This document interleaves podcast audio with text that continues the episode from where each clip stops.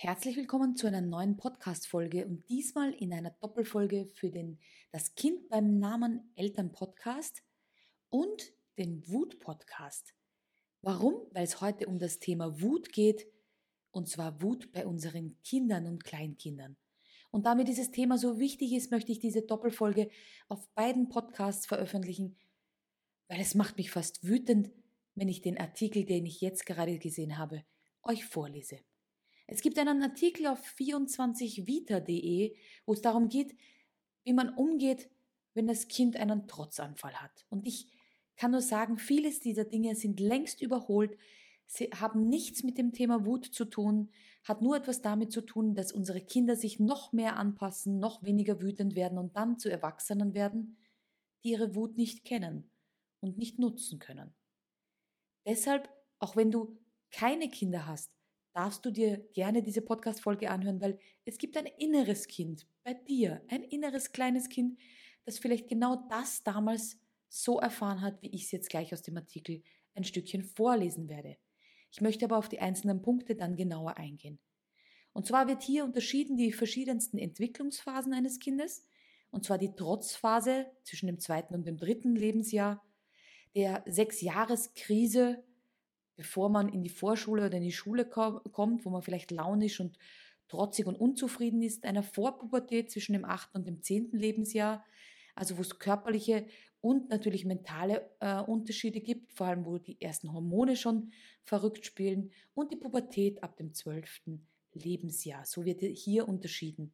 Wobei ich das auch schon wieder in Frage stelle, weil für mich ist kein Unterschied, ob das Kind im zweiten oder im dritten Lebensjahr lernt. Das ist die Autonomiephase, ist die Phase, wo sie lernen, sie dürfen selbst auch eine Meinung haben.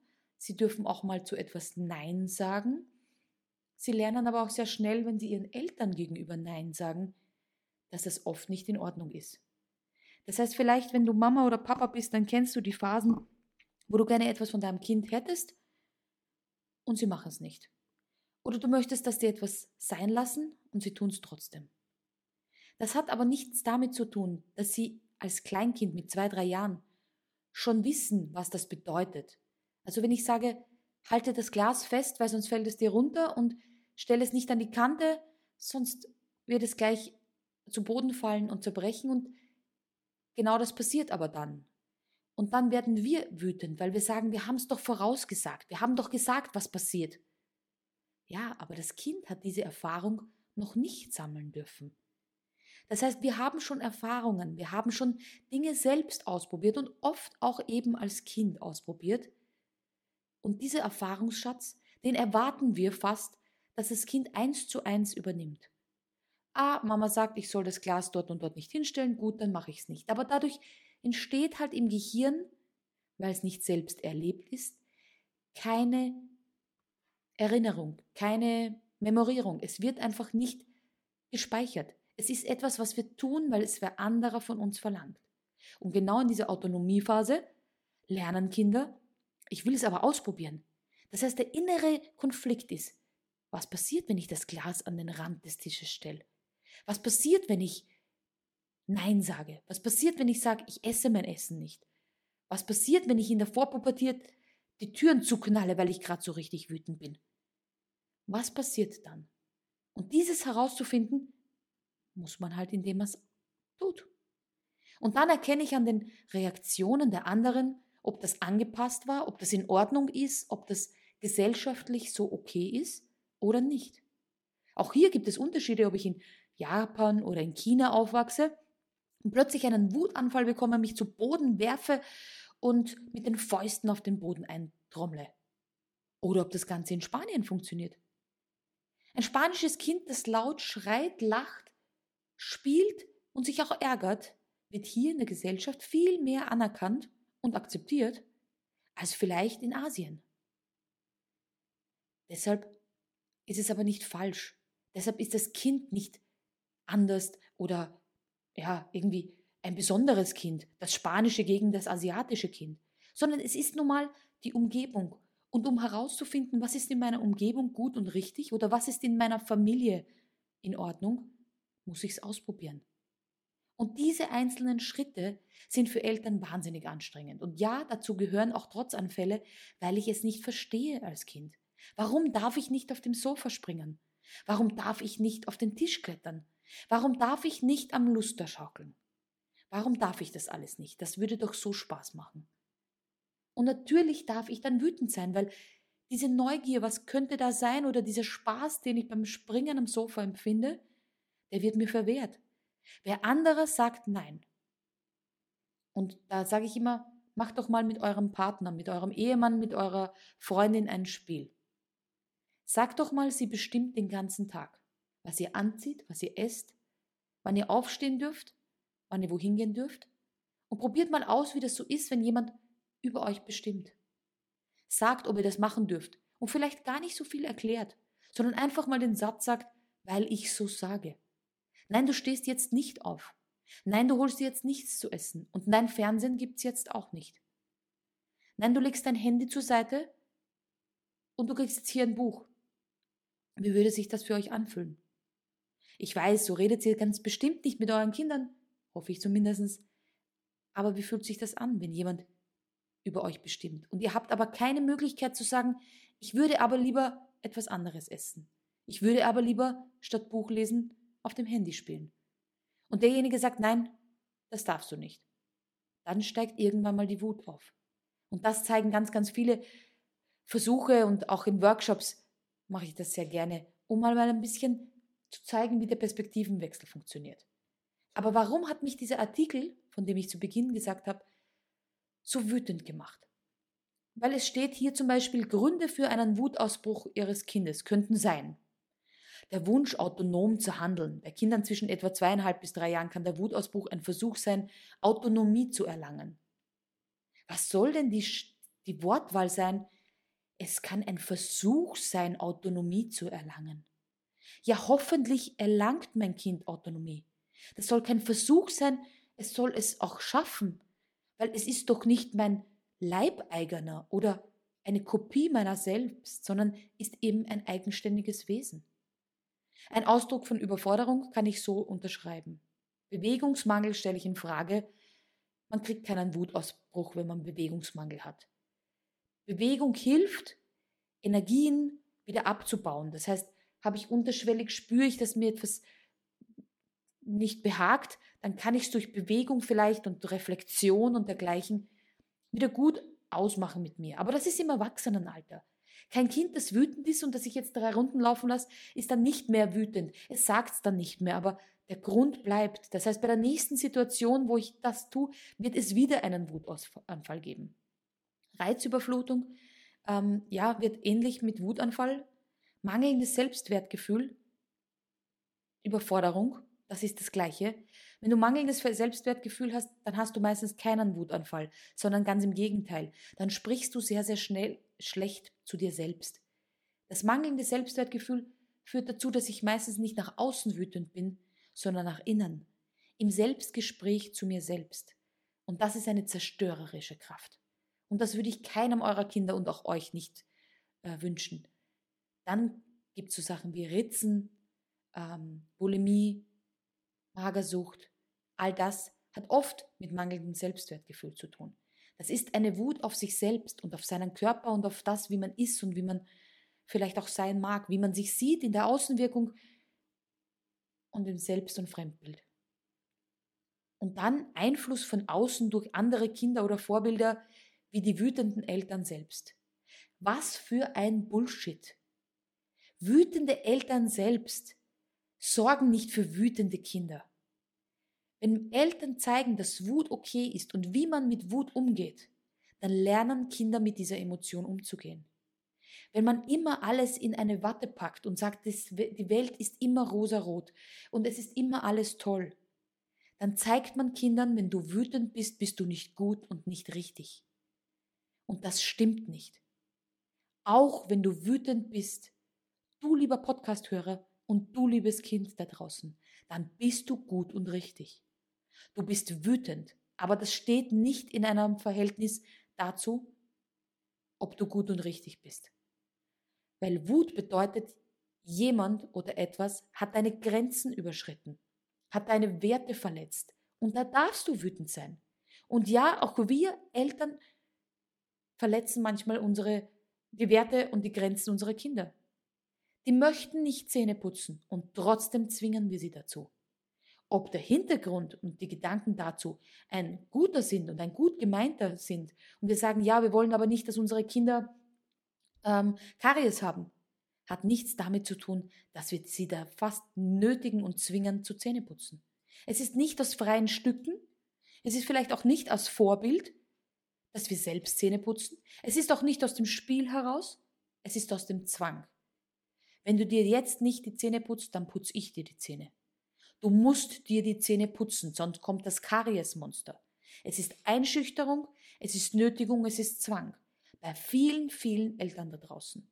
Und dass Kinder dann wütend reagieren und vielleicht ins Zimmer laufen, eine Art Fangen spielen, ähm, sich mit Händen und Füßen dagegen wehren, hat was damit zu tun, dass ihre Grenze von körperlicher Abgrenzung verletzt wird. Es gibt Eltern, die fixieren den Kopf ihrer Kinder im Schwitzkasten und putzen ihnen die Zähne. Wer von uns Erwachsenen würde das über sich ergehen lassen, um Zähne geputzt zu bekommen? Niemand würde wollen, dass ein Zahnarzt jemanden am Stuhl fixiert, um ihm in den Mund zu schauen. Zu diesem Zahnarzt würden wir nie wieder gehen und er würde eine Anzeige bekommen. Aber bei Kindern wird das tagtäglich da draußen so gemacht. Und dass da die Kinder dann sagen, hey, das ist mein Körper, ich möchte nicht. Und davonlaufen, sich wehren, zur Wehr setzen. Ja, das ist auch Wut.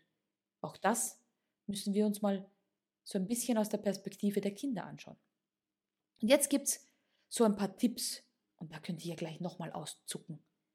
Tief durchatmen, Augen schließen, wieder öffnen und dann als Eltern erst versuchen, mit dem Kind in Kontakt zu kommen.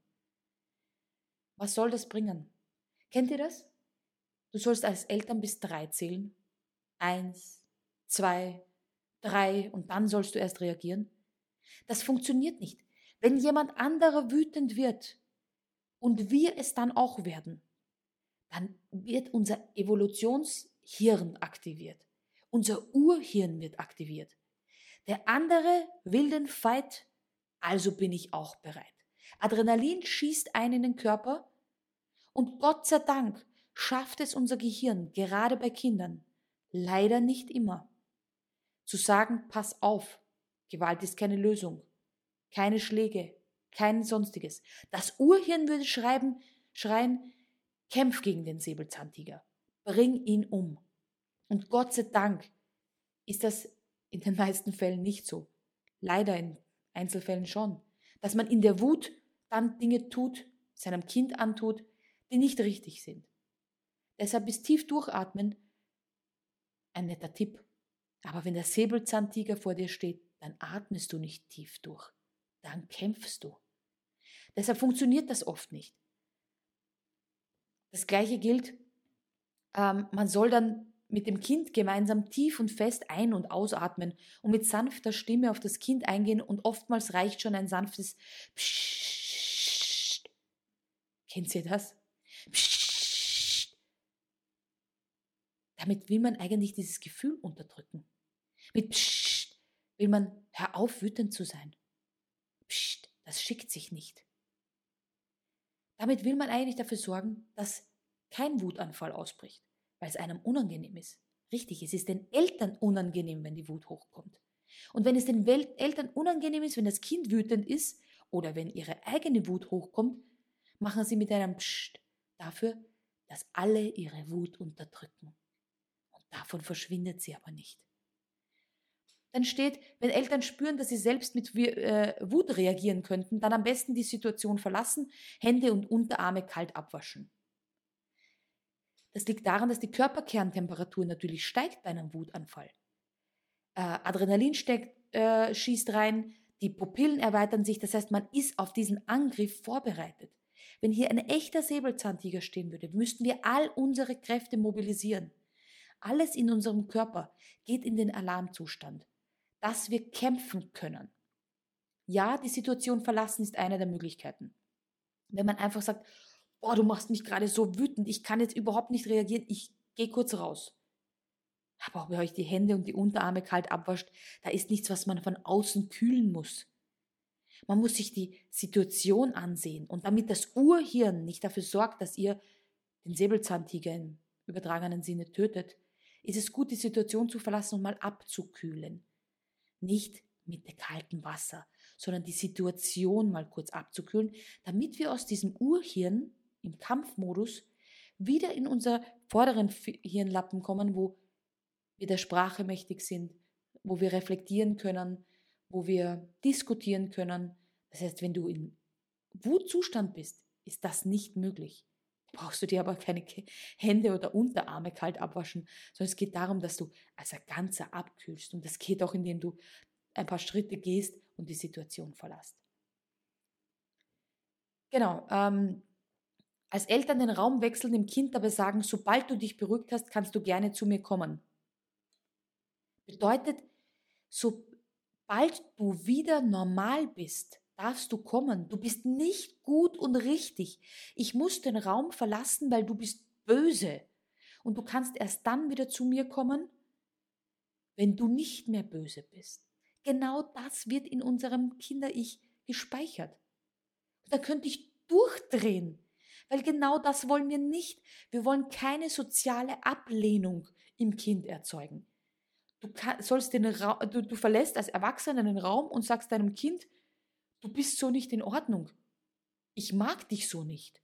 Und was lernt das Kind? Wenn ich wütend bin, erfahre ich soziale Ablehnung. Also versuche ich nicht mehr wütend zu sein. Und das bedeutet, dass ich meine Grenzen und meine Werte nicht mehr spüre, nicht mehr dafür einstehe, mir als Erwachsener viel mehr gefallen lasse, weil ich diese Grenzen nicht mehr kenne, weil um Gottes Willen ich möchte nicht, dass jemand anderer böse ist und mich ablehnt. Und das kommt genau aus solchen Reaktionen. Unsere Aufgabe als Eltern ist, den Raum zu halten. Wenn euer Kind wütend ist, dann dürft ihr das gerne benennen. Ihr dürft auch gerne benennen, wenn ihr wütend seid. Ich sehe, du bist wütend. Was brauchst du jetzt? Das ist eine Frage, die helfen kann. Solange das Kind noch nicht antworten kann, ist es noch im Urhirn und möchte euch als Säbelzahntiger töten. Mit Treten, Boxen, Zwicken, Schreien, Hauen, all das, Dinge werfen, weil das nun mal eine körperliche Aktion ist, anstatt euch zu töten. Es ist eine Ausgleichshandlung. Kinder, die treten und boxen, haben sich schon gut unter Kontrolle, weil sie euch nicht würgen. Deshalb, sie versuchen mit all ihren Mitteln, was noch irgendwie möglich ist, diesen Urimpuls von, ich muss den Säbelzahntiger, in diesem Fall meine Mama oder mein Papa, töten. Und da sie euch nicht töten können, Gott sei Dank, und auch nicht wollen, machen sie halt eine Ausgleichshandlung. Das heißt, Sie versuchen dann mit Treten, Boxen irgendwie diese aufgestaute Energie, die hochkommt, dieses Adrenalin abzubauen. Und für uns ist es wichtig, wir müssen den Raum halten. Wir müssen fragen, was ärgert dich? Was brauchst du jetzt? Wie kann ich dir helfen? Wie können wir das lösen? Diese Antworten wird man erst bekommen, wenn das Urhirn erledigt ist, wenn wir bereits in einem Bereich des Gehirns sind, wo die Sprache mächtig ist. Und dann müssen wir dafür sorgen, dass das Kind sich nicht wehtut und Dingen vielleicht nicht zu Bruch gehen oder so etwas. Und wir müssen den Raum halten. Wir bleiben bei dem Kind.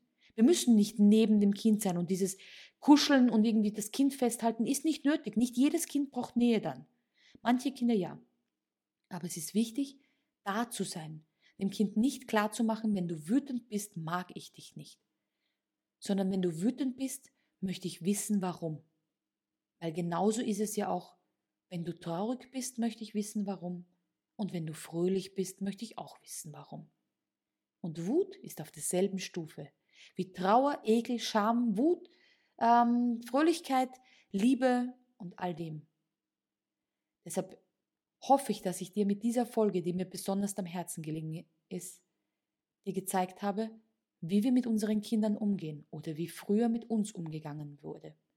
Hat was damit zu tun, wie wir als Erwachsene unsere Grenzen und unsere Werte verteidigen.